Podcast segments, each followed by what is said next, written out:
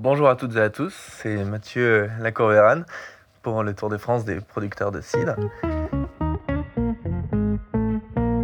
Je reviens vers vous pour faire un peu le, bilan de cette expérience, de, ce périple, de ces euh, kilomètres parcourus. Alors, euh, bah, pour euh, un peu, si vous voulez, agrémenter les audios que, vous avez pu voir sur Radio Vino, euh, si ça vous intéresse, vous pouvez aller voir euh, sur ma page euh, Facebook Tour de France des producteurs et productrices de cidre ou sur Instagram Mathieu-LV, Mathieu avec deux T, pour avoir un peu de, de, contenu image, pour voilà, un peu voir, faire écho à tout ce que j'ai pu vous raconter jusque-là.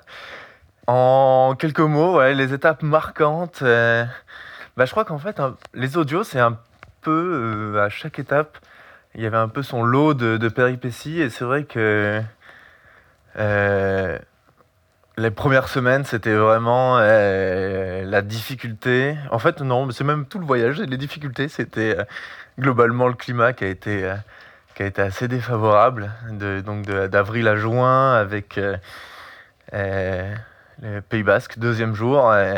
je me retrouve à monter des cols sous la grêle, à charger comme une mule alors que j'avais pas du tout euh, je m'étais pas du tout entraîné avec des chargements euh, comme ça parce que donc j'étais à vélo avec ma tante mon réchaud euh, et deuxième jour sous la grêle je me je m'endors sous ma tente et et pour ouvrir le lendemain matin après n'avoir pas dormi voilà ouvrir les yeux sur un espace enneigé c'était voilà une des premières difficultés. Et en fait, globalement, le temps a été très dur.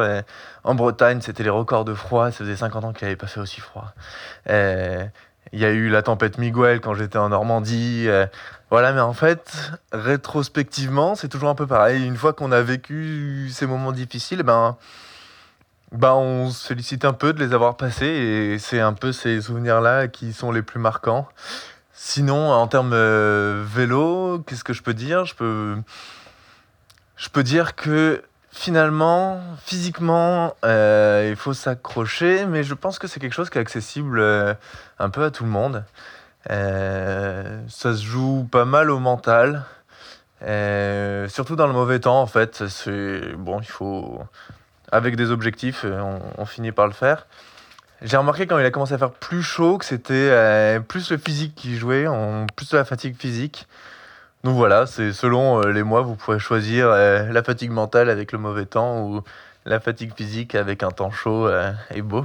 Ce que je peux dire aussi, c'est qu'il n'y a pas besoin de mettre des milliers des cents dans du matériel au début. Moi, je suis parti quand même avec un matériel assez, assez basique. J'ai eu quelques pépins, mais parce que mon vélo était un peu vieux. Enfin, pas vieux, mais il n'avait pas roulé pendant des années. Donc j'ai eu des petits pépins, mais en fait, euh, voilà, c'est quelque chose qui est accessible physiquement et économiquement. Ça, c'est pour le, côté un peu euh, pratique du voyage. Euh, sur le côté humain, c'était une aventure fantastique. Vraiment, du, début à la fin. si je peux retenir quelque chose de ce voyage, c'est le, la chaleur humaine que j'ai pu voir, l'hospitalité des gens, c'était quelque chose de, vraiment incroyable.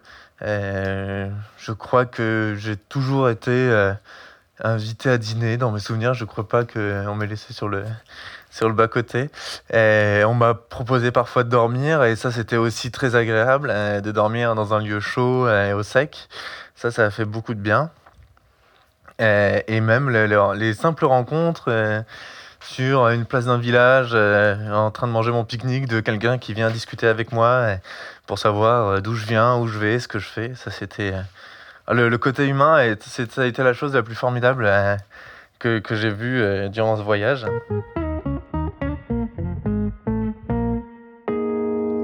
Après, en termes de, bah, un peu d'objectifs remplis, bah, je peux aisément euh, cocher la case euh, du fait que ça me motive encore plus pour la suite. Voilà, c'est un univers que, que j'ai découvert théoriquement, euh, moi en, tant qu'ingénieur agro, en travaillant sur des systèmes théoriques qui me paraissaient écologiquement responsables, agriculturellement durables. C'était vraiment, voilà, c'est et cette dimension théorique s'est confirmée en en allant sur le terrain et en fait c'est une porte qu'on en trouve et puis en fait c'est un, un, univers entier qui, se dévoile derrière. C'était voilà quelque chose de formidable. L'accueil des producteurs a toujours, a toujours été au top. Vraiment, ils ont tous pris du temps pour moi de faire visiter à chaque fois du verger euh, jusqu'à la bouteille et en me faisant déguster leurs produits. Euh, c'était vraiment voilà, une expérience euh, enthousiasmante.